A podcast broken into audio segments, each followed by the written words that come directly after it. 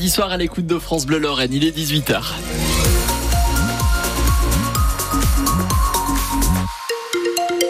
Et bonsoir Emma Steven. Euh, bonsoir Nicolas, bonsoir à tous. Euh, demain on prend les mêmes, on recommence une journée bien nuageuse. Oui, avec de la pluie un petit peu, enfin un petit peu d'ailleurs, de la pluie beaucoup sur le pays haut. C'est ce que nous annonce Météo France. Les températures maximales restent quand même euh, douces pour la saison puisqu'on aura encore une dizaine de degrés demain. Le détail est à suivre dans les prochaines minutes. Emma, l'homme jugé pour le meurtre de sa femme depuis hier, s'est suicidé. Son corps a été retrouvé dans la Moselle tôt ce matin au niveau de Thionville par les pompiers. C'est une étape de plus dans la douleur de leur fils unique. Lui qui était présent à la cour d'assises hier pour entendre le récit de son père qui en 2019 a étranglé sa mère avec une ceinture. Son avocat maître Ulysse Gobert raconte l'épreuve que vit son client. Il y a d'abord la stupeur de voir qu'il y a un couac dans le rouage du procès d'assises, l'absence de l'accusé. Puis au fur et à mesure, on envisage toutes les hypothèses puis de plus en plus la plus probable.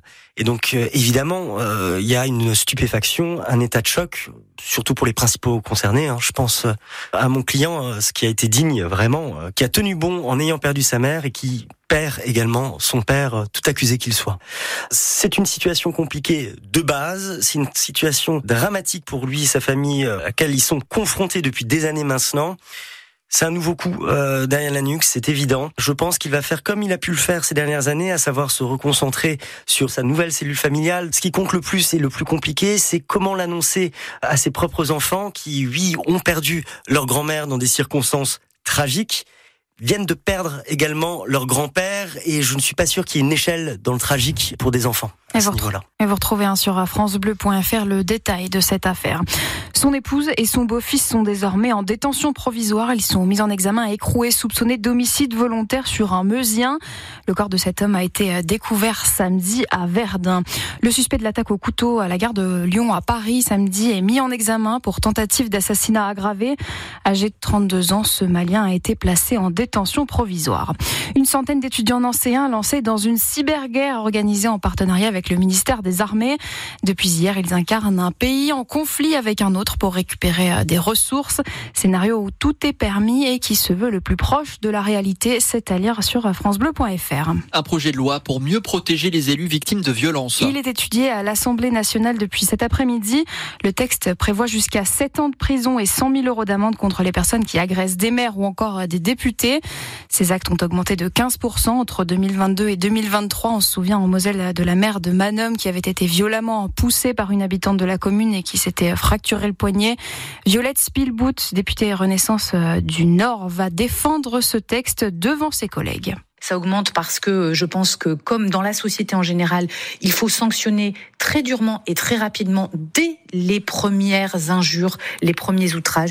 Il faut des sanctions euh, extrêmement exemplaires sur les violences physiques, mais aussi sur les injures publiques et les outrages, avec des sanctions aussi plus rapides, comme les travaux d'intérêt général, pour montrer l'exemple.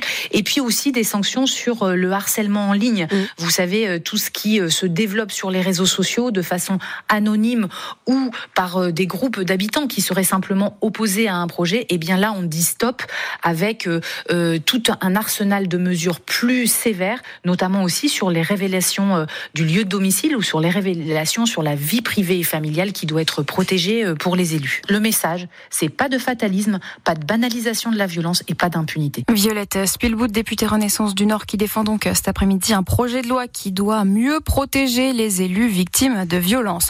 Le Sénat vote, lui, un ensemble de mesures sur le bien vieillir. Il comprend un droit de visite en EHPAD et une carte professionnelle de l'aide à domicile. La Chambre haute demande aussi une grande loi autonomie comme promis par Emmanuel Macron au début de son premier quinquennat. On connaîtra d'ici demain le nom des derniers ministres. Une quinzaine de postes sont encore à pourvoir et on ne sait pas encore si Amélie Oudéa Castera, la ministre de l'Éducation nationale engluée dans des polémiques, restera. Les nominations doivent être annoncées dans les prochaines heures par le Premier ministre Gabriel Attal. Le président du comité d'organisation des Jeux Olympiques de Paris visé par une enquête du parquet national financier.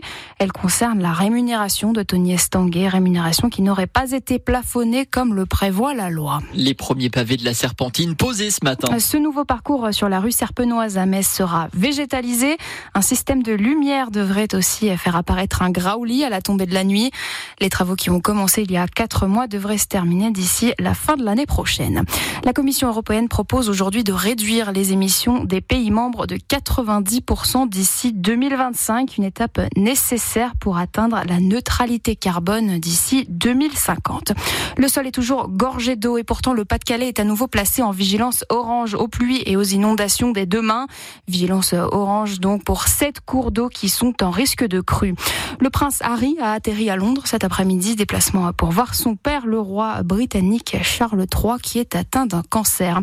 Le FC Sochaux-Montbéliard face à Rennes ce soir à 20h45 pour les quarts de finale de la Coupe de France de football. Un club de national qui reçoit une Ligue 1 loin d'être impossible pour les Francs-Comtois qui ont déjà éliminé deux clubs de première division dans le tournoi.